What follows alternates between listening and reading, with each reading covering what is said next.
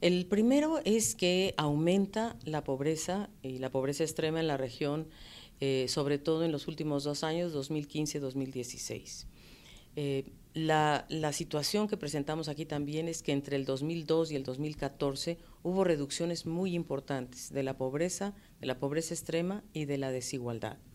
Sin embargo, en los últimos dos años, 2015-2016, esta situación se deteriora fundamentalmente porque el crecimiento no es suficiente, es un crecimiento, eh, para empezar en 2016 la, región tuvo un crecimiento negativo, especialmente en dos países, que fue Brasil y, República Bolivariana de Venezuela, que son los dos países donde pesa mucho eh, en el promedio eh, y por eso se, se denota un aumento en la pobreza. Para llegar a 186 millones de pobres, 61 millones en la pobreza extrema. Pero yo te diría que en el resto de la región, de no ser por estos dos países que tuvieron ese crecimiento negativo, el resto de la región tiene un, desempeño mejor porque reduce la pobreza prácticamente en todos los países, así como la pobreza extrema. Y la desigualdad, que es otro de los grandes temas que se abordan acá, también mejora, mucho más entre 2002 y 2014 y un poco menos en los últimos dos años, pero sigue sigue habiendo mejorías importantes de tal forma que el Gini, el coeficiente, mejora de 0,53 a 0,46 más o menos. Entonces hay una mejora importante en la desigualdad de ingresos. Quizás el tema más preocupante es que la pobreza y la pobreza extrema tienen en, la, niñez, eh, tiene rostro de niño la pobreza, de tal forma que este, los pobres niños y niñas son superiores, sobre todo entre 0 y 14 años, están por encima del promedio este, regional, casi 10 puntos un poco más, y eso es preocupante.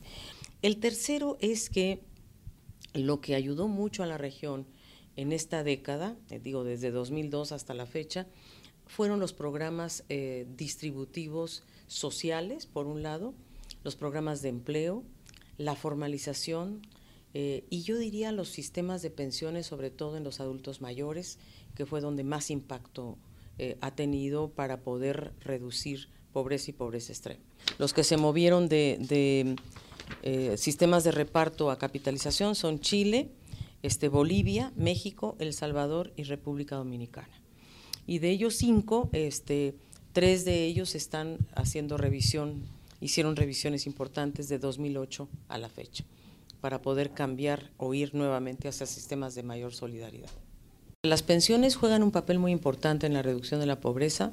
Hubo avances en cobertura también en esta etapa 2002, 2015, 2016, 2017, pero la región tiene grandes desafíos. Uno de ellos es el envejecimiento de la población, en donde eh, vamos a tener que en, los, en 2020, digamos, ya va a haber una este, tasa de dependencia nuevamente que se va a invertir, en lugar de ser de 0 a 14, va a ser de mayores de 60 años. Y cambian las políticas, sobre todo las políticas sociales, ¿no? Va a haber mucho más énfasis en sistemas de cuidado, sistemas de salud van a cambiar. Y cuando antes el enfoque era más hacia, por ejemplo, jardines infantiles o salud infantil, ahora cambia un poco las, las prioridades en los sistemas de cuidado tenemos nosotros una gran diferencia porque nosotros consideramos que hay tres dimensiones que tenemos que poner en equilibrio. Uno es la cobertura, dos es la suficiencia y tercero la sostenibilidad fiscal.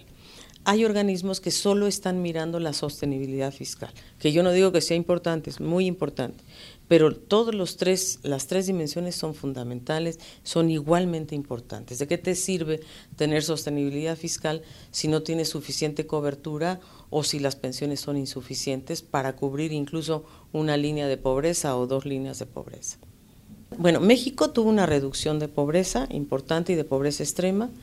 Y en los sistemas de pensiones, bueno, México continúa yendo hacia la capitalización individual, Claro que tiene un pasivo muy importante de aquellos eh, jubilados, pensionados que se quedaron en el Seguro Social y en el sistema ISTE, que todavía, digamos, es a cargo del Estado, son pasivos que todavía el Estado tiene.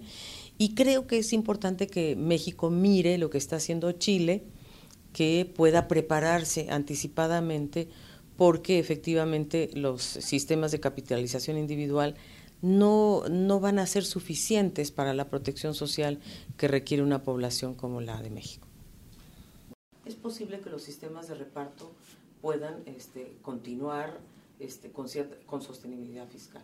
Pero el tema es que hay que hacer esos cambios y hay que hacer esos estudios, sobre todo.